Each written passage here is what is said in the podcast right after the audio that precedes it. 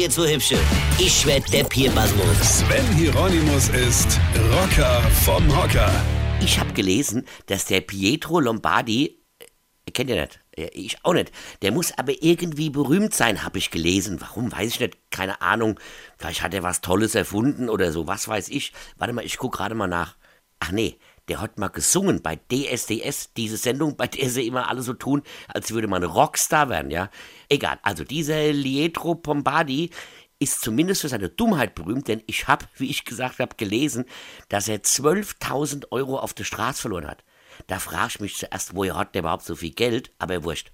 Also, der hat die verloren, als er sich dafür eine Uhr kaufen wollte. Und diese 12.000 Euro in Bar hat er dann in seine Jogginghosentasche gesteckt.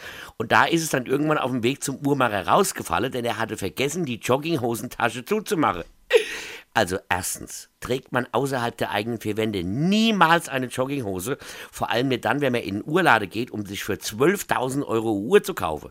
Zweitens zahlt man solch hohe Beträge nie in Bar, das ist doch total dumm.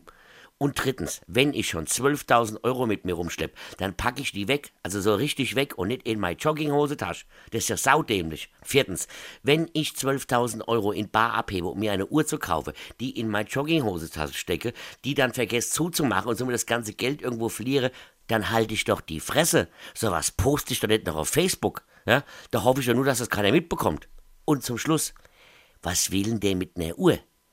Der wird die wahrscheinlich schon nicht immer lesen können, der Letro Tombardi oder so.